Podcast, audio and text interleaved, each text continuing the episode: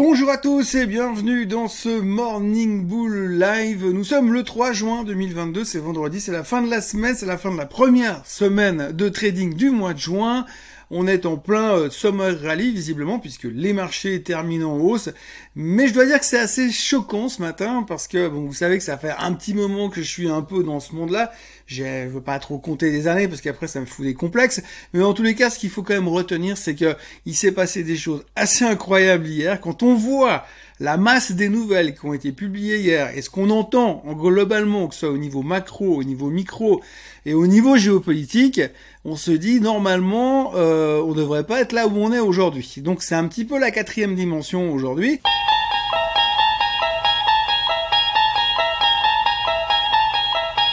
Et euh, je suis assez surpris de voir la force du marché, puisque tout d'un coup, là, depuis quelques heures, on a l'impression qu'on est immunisé contre les mauvaises nouvelles. Alors je ne sais pas si c'est l'effet des vaccins, euh, des troisième, quatrième ou cinquième doses des vaccins Pfizer, je ne sais pas si c'est l'effet variole du singe, mais toujours est-il que depuis quelques heures, eh bien on peut nous raconter n'importe quoi comme mauvaise nouvelle, et le marché monte quand même. Alors, sommes-nous en train de sortir de cette période de correction? Sommes-nous en train de nous préparer au nouveau bull market forever? Qui va nous amener, je sais pas, au moins à 10 000 sur le S&P 500 Eh bien, la question reste ouverte, bien entendu, parce que quand on regarde un petit peu les statistiques, euh, il y a un peu à boire et à manger des deux côtés. Mais en tout cas, pour l'instant, on a l'impression que peu importe ce que vous dites sur les marchés, peu importe ce qu'on entend, peu importe ce qui est publié, j'ai l'impression que même si Powell venait tout à l'heure en disant eh ben finalement je monte directement les taux à 5%, on monterait quand même.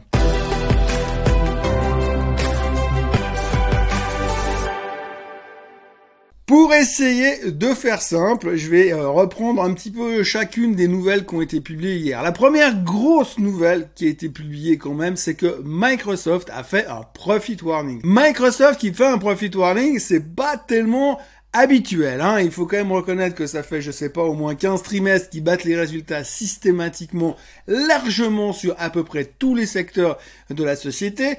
Encore qu'il y a quelques semaines en arrière, ils ont publié des chiffres qui étaient exceptionnels. De nouveau, le titre n'en a pas bénéficié comme il l'aurait dû, bien sûr, mais ça, c'est à cause de l'environnement de marché. Mais la boîte fait tout juste depuis des années et les voir venir annoncer un profit warning, ça fait super peur. Ça fait super peur parce qu'on voit surtout que ces derniers temps, quand vous annoncez un profit warning, je me réfère à l'affaire Snapchat.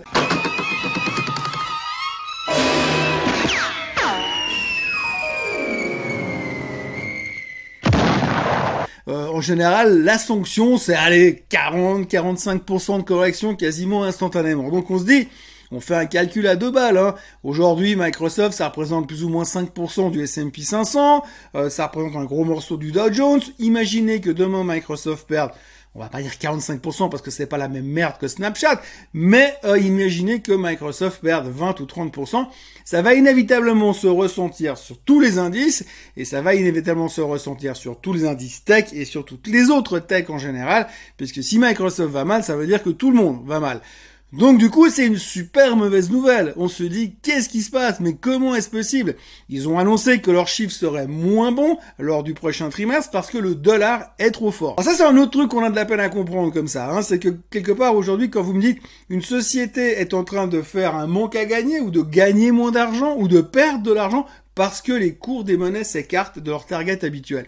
C'est assez choquant parce que, en fait, si vous voulez, normalement, ces énormes compagnies, ils ont des, des desks de trésorerie qui sont quasiment des salles de trading équivalentes à celles des banques, et vous avez des mecs qui traitent le forex toute la journée pour essayer de hedger les positions globales de la société au travers de la planète dans toutes les monnaies.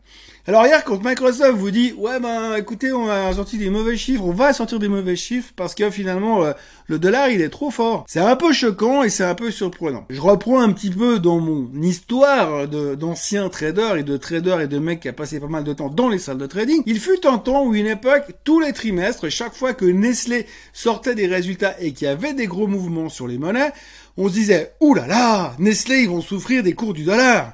Parce que forcément, si le dollar explosait, c'était plus cher d'aller acheter du matos à l'extérieur de la Suisse. Et à chaque fois, on se faisait un flip total en se disant, Nestlé, ils vont se prendre une tôle à cause du dollar. Et à chaque fois, Nestlé sortait des chiffres parfaitement en ligne, parfaitement maîtrisés, parce qu'ils avaient des mecs derrière qui hedgeaient les monnaies, qui faisaient ce qu'on appelle du hedging et qui s'occupaient du fait que finalement ils soient juste en train de faire du business sur les matières premières et sur les céréales à l'étranger, mais pas en train de faire du business financier. Et je pense aujourd'hui, ça je vous parle de ça, c'était dans les années 90, je pense qu'aujourd'hui, une boîte comme Microsoft, ils doivent aussi avoir une salle de trading, ils doivent aussi avoir des traders qui hedgent. Donc ça paraît juste hallucinant que les mecs viennent faire un profit warning sur le fait que le dollar il est trop fort. C'est une mauvaise nouvelle. C'est une mauvaise nouvelle. Alors donc je me jette sur mon PC, je me dis mais que se passe-t-il sur Microsoft? Pourquoi les futurs sont-ils encore en hausse ce matin. Parce que si Microsoft a fait un profit warning, c'est forcément le bon sang. Le S&P 500 est rentré en bear market. Eh bien, on est en train de rentrer dans Mad Max et puis on va tous mourir, on va tous courir après pour acheter du pétrole parce que ça va être la fin du monde. Et je me rends compte que Microsoft, en fait, bah, hier, ils ont ouvert sur le profit warning, ils ont perdu 4%. Et ils ont fini la séance en hausse. Ils ont fini la séance en hausse sur un profit warning. Et même après clôture, ça montait encore. Bon d'accord, une bricole, mais ça montait encore. C'est quand même juste hallucinant. Il y a deux semaines en arrière, Snapchat sort un profit warning, le titre se fait déchirer. Il n'y a pas d'autre terme, en deux même.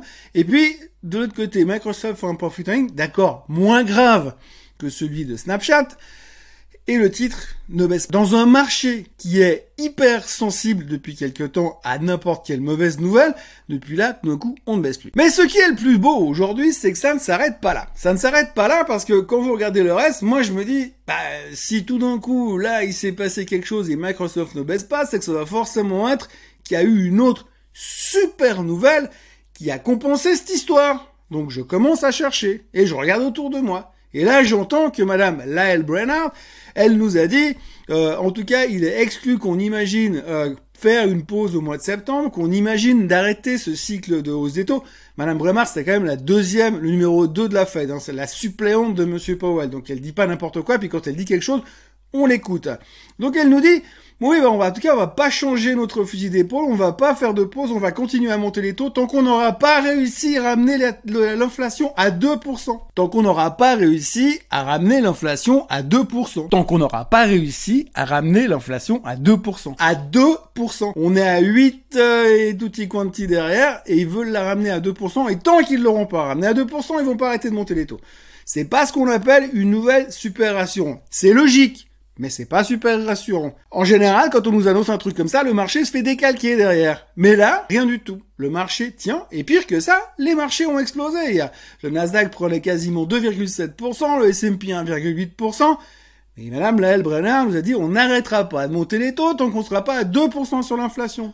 Mais c'est pas tout. C'est pas tout parce qu'ils nous ont aussi sorti hier soir Madame Loretta Mester. Alors Loretta Mester, c'est la présidente de la fête de Cleveland et donc elle, elle est venue nous dire que par rapport à tout ce qui se passait, par rapport à tout ce qu'ils voyaient, tout ce qu'ils avaient lu dans les euh, les osselets, en jouant aux osselets, tout ce qu'ils avaient lu en faisant du vaudou, eh bien ils étaient arrivés à la conclusion que euh, selon ce qui se passait par rapport à l'inflation, eh bien ils allaient pas arrêter de monter les taux, mais pire, peut-être qu'en septembre, ils allaient devoir accélérer encore la hausse des taux. Alors on est passé de la semaine dernière avec les minutes du FOMC meeting où on nous a on va faire une pause. Et aujourd'hui, on revient avec un nouveau truc, on va accélérer la hausse des taux. Donc on est passé de 0,5 attendu à 0 expected, à 0,25 éventuel, puis à 0 expected, et puis de nouveau on est remonté. Alors maintenant c'est carrément plus que 0,5. Et là-dessus on se dit, franchement, il y a deux semaines en arrière, on nous aurait dit, on va monter les taux de 0,75 au mois de septembre. Je pense que le Nasdaq il perdait 10% sur la journée. Aujourd'hui, on nous dit qu'on va accélérer potentiellement la hausse des taux, et c'est une personne de la Fed qui dit ça, c'est pas un analyste, c'est une personne de la Fed, et le marché monte. Il aurait pu ne rien faire, mais il est monté, et puis pas qu'un peu. Et là, on se dit, mais pourquoi Pourquoi Pourquoi? Alors, il y a peut-être un truc qui s'est produit. Il y a eu les chiffres de l'emploi ADP qui ont été publiés hier aux États-Unis. Alors, on attendait 299 000 nouvelles créations d'emplois. C'est sorti à 128 000. On les a ratés de ça. On était presque juste dans les chiffres, mais à peine. Donc du coup, 128 000 à la place de 299 000. Alors c'est une mauvaise nouvelle, parce que finalement, quand vous avez aussi peu de création d'emplois, ça veut dire que tout coup, il y a un gros coup de frein dans la création d'emplois. S'il y a un gros coup de foin dans la création d'emplois, c'est soit il y a eu un ouragan aux États-Unis, ce qui n'est pas le cas, soit simplement ils arrêtent d'engager. On l'a vu déjà sur des boîtes comme Coinbase où ils ont stoppé les emplois, sur Gemini ils ont stoppé les, engagements également. Il y a des ralentissements d'emplois qui se font surtout dans le secteur de la technologie. Donc si tous ces ralentissements d'emplois se font, forcément ces gens ils vont moins consommer, et s'ils consomment moins, ça veut dire qu'ils vont ralentir l'économie, baisser l'inflation aussi peut-être. Donc c'est à double tranchant. Alors on peut peut-être se dire, c'est plutôt pas mal parce que si l'emploi n'est pas trop fort, ça nous permet peut-être de se dire que l'inflation va se calmer, et c'est peut-être pour ça qu'on est monté hier. Possible. Ou alors c'est le pétrole. Ou alors c'est le pétrole, puisqu'on attendait hier que l'OPEP nous fasse un truc au niveau du pétrole. L'OPEP devait euh, nous annoncer une nouvelle augmentation de la production pour faire baisser le prix du baril et rendre la chose beaucoup plus accessible, nous permettre d'aller faire le plein trois fois par jour juste par plaisir. Et puis, on s'attendait à ça. D'ailleurs, le baril a commencé à baisser en anticipation déjà hier. Puis l'OPEP a parlé. Et le PEP, ils ont dit qu'ils allaient augmenter la production. Alors on ne sait pas exactement de combien, mais en tout cas pas de beaucoup, ça c'est sûr, puisqu'ils ont tellement dit qu'ils n'allaient pas augmenter la production de beaucoup que finalement, eh ben, le pétrole il est remonté. Donc vous avez le pétrole qui est remonté à 116,60 ce matin. Euh, vous avez Madame Lael Brenner qui dit qu'ils arrêteront pas euh, de monter les taux tant qu'on n'est pas à 2% sur l'inflation. Vous avez Madame Mester de Cleveland qui nous dit qu'elle va accélérer, voudrait accélérer la hausse des taux en septembre. Vous avez Microsoft qui fait un profit warning et vous avez tous les marchés qui montent. Alors vous, je sais pas, mais moi je suis en pleine quatrième dimension. Il y a juste un truc qui m'échappe. Alors peut-être qu'on est simplement arrivé à un niveau où finalement on a tellement entendu de mauvaises nouvelles, on a tellement eu peur que ça nous fait plus rien. Mais quand on regarde un petit peu les statistiques, quand vous regardez un petit peu les bull bear indicators, les put call ratio pour voir un peu de ce que pense le marché autour de vous, eh bien vous voyez tout simplement aujourd'hui que eh bien, il y a de tout. Alors vous avez les professionnels qui sont très très méfiants et qui pensent qu'on est simplement dans ce qu'on appelle un dead cat bounce, un rebond à court terme dans un bear market. Et donc, ça, c'est la théorie, la première qui est utilisée par les professionnels qui reprennent les statistiques, puisque si on regarde les statistiques du marché depuis 140 ans, sur les 26 derniers bear markets qu'on a eu, il y en a eu 17, ou durant ces bear markets, il y a eu un rebond de plus de 10% sur les indices avant de se répéter la gueule et d'aller chercher les plus bas pour faire finalement le bottom. On a déjà discuté ici que le bottom sur le S&P 500 en niveau de pricing, si on espère ou si on pense qu'il va y avoir une récession, c'est la moyenne mobile des 200 semaines à 3500 ou alors pour les plus négatifs, c'est les extrêmes des bear markets précédents, ça nous ramènerait plus ou moins à 3000 sur le S&P 500. Ça c'est un petit peu l'opinion globale des professionnels. On a vu la semaine dernière que beaucoup de gens sont venus dire du mal des marchés. Donc c'est un petit peu le négativisme ambiant qui se pose sur cette réflexion. Par contre, de l'autre côté, eh bien, vous avez quand même beaucoup d'investisseurs classiques ou de retail investors qui, eux, sont extrêmement bullish et qui sont en train d'essayer de jouer le rebond. Alors, qui aura raison, qui aura tort? Bah, Vous pouvez faire pile ou face, on n'en sait rien. Mais en tout cas, on voit qu'un petit peu tous les avis sont dans la nature. Mais ce qui est assez frappant en ce vendredi matin, c'est que finalement, on se rend compte que les mauvaises nouvelles n'impactent plus du tout les marchés, mais alors plus du tout. Parce que hier, on avait vraiment tout ce qu'il fallait comme nouvelle pour avoir une perfect storm sur le marché et se faire arracher la tête. Et les marchés hausse avec l'impression que finalement tout va bien dans le meilleur des mondes. Voilà, c'est tout ce que je pouvais vous raconter en ce vendredi matin, 3 juin 2022. Je vous encourage à vous abonner à la chaîne Suisse Côte francophone. On est presque aux 18 000, alors finissons-en et puis réglons le problème une fois pour toutes. Euh, en tout cas, merci d'être toujours plus nombreux tous les matins. N'oubliez pas de liker cette vidéo. N'oubliez pas non plus qu'il n'y aura pas de vidéo de Morning Bull Live lundi prochain puisque c'est Pentecôte. Euh, et puis le Swiss Bliss, il sera publié durant le week-end parce que ce matin, j'aurai pas le temps de le faire. Voilà. Je vous souhaite une excellente journée, une très bonne fin de semaine, un très bon long week-end. Et on se retrouve mardi matin pour un nouveau Morning Bull Live. Bye bye.